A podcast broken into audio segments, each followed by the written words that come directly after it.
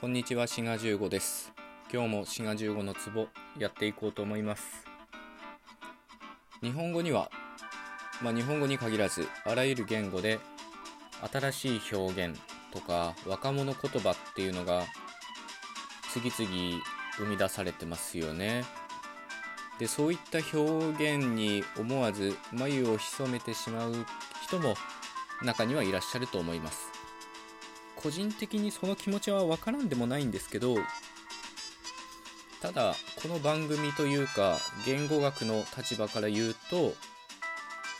そういった新しい表現にいいも悪いもない正しいも間違ったもないというスタンスです。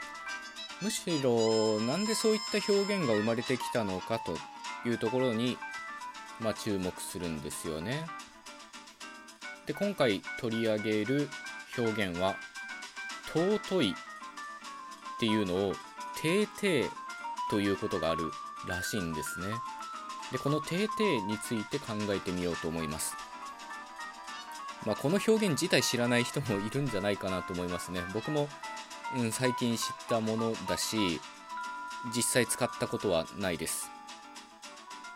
まあ、耳で聞いたこともないしおそらく口に出して言うような表現じゃなくて Twitter とかインスタとかそういう SNS 上で、まあ、使うような、まあ、ネット用語みたいなとこも多少あると思うんですよね。でこの「てーてー」っていうのがなんだその表現は？尊いとちゃんと言えとね。まあそう憤慨する方もいらっしゃるかもしれませんが言語学の立場から言うとこの「てーてー」という言い方表現は、まあ、ある意味で言語の変化の最先端を言ってるというふうに見ることができます。まあ、言語っていうのは常に変化しているものなのでその変化自体を否定することはまあナンセンスなんですよね。尊いっていう元の形自体も様々な変化を経て現代の形に至っているわけです。というわけで今回のトークでは尊いあるいはてーてーの歩んできた歴史っていうのをね説明していこうと思います。尊いというのはまあ形容詞ですよね。なので高校とか中学で習った古典を少し思い返してみると形容詞っていうのは死で終わってたな。じゃあ尊いの古典の形は尊しだとね。まあこう思う方いらっしゃるかもしれませんがこれは微妙に違って尊しではなくタプトシという形だったと考えられてます。タプトシプっていう音が入ってたんですね。これは歴史的仮名遣いで書くとタフトシということになります。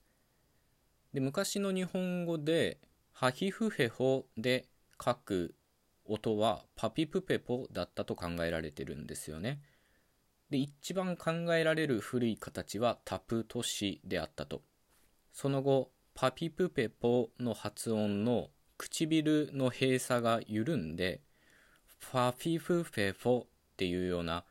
唇で摩擦を起こすような音になったと言われてます。ここでタフトシとなりました。でその後また変化があってこのファフィフフェフォの音が語中単語の途中に現れる時はワイウウェオという音になるというねそういった音変化がありました。まあこれは例えば「アハレ」と書いて「アワレ」と読むとか現代語でも「僕は」といった時の「は」っていうのは「は」と書きますけど「は」と読みますよね。まあそれと同じことです。なのでタフ都市からタウ都市にここで変わったんですね。でここでタウ都市となると「あう」っていう母音の連続が現れるんですよね。これは過去のトークでもお話ししているんですけど日本語は母音の連続を嫌う言語なので「あう」という母音連続を「お」という長母音に変化させました。ここで「尊し」という形になったんですね。今までの話をまとめると一番元になった形はタプ都市その後タフ都市になってタウ都市それがト都市になったという感じですね。今までお話ししたのは音の方の変化だったんですけど文法の方の変化もあってまあ端的に言うとね形容詞まあ動詞もそうなんですけど形容詞の終止形と連帯形が同じ形になるというような変化がありました。この尊しっていうのは古典でいう句活用というもので連帯形は尊きという形なんですね。尊しという終止形があったにもかかわらず尊きの方がもう終止形の役割も担うようになっちゃったんですね。そしてこの尊きの K の音が落ちて尊いで現代に至ってるということなんですね、まあ、この尊きが尊いになるのは、まあ、本質的にはね例えば書いた動詞書くの過去形ですけどこれが書きたから書いたになったのと同じようにまあイオン便っていうものですね。これと同じ音変化だと思います。でやっと今尊いにたどり着いたということですね。さてこっから定々に向かっていくわけですがまず先ほど尊きが尊いになったおかげで最後おいっていう母音の連続が出てきますよね。先ほども言ったように日本語は母音の連続を嫌うのでこのおいという母音連続を A という長母音に変化させたわけです。なので、到底という形が出てくるわけですね。これはね、方言によってはこういった言い方が普通っていうとこもあります。実際、岡山方言なんかは、到底っていうのが普通の言い方で過去形も到底かったとかいう言い方になると思います。そしてこの到底の最後の A の母音に引きずられて O の母音も A に変わってててとなったということだと思うんですよね。まあ人間っていうのは楽して喋りたいので同じ母音を使った方がエネルギーが少なくて済むということで定々になっているということです。こういうふうに考えると冒頭申し上げました通り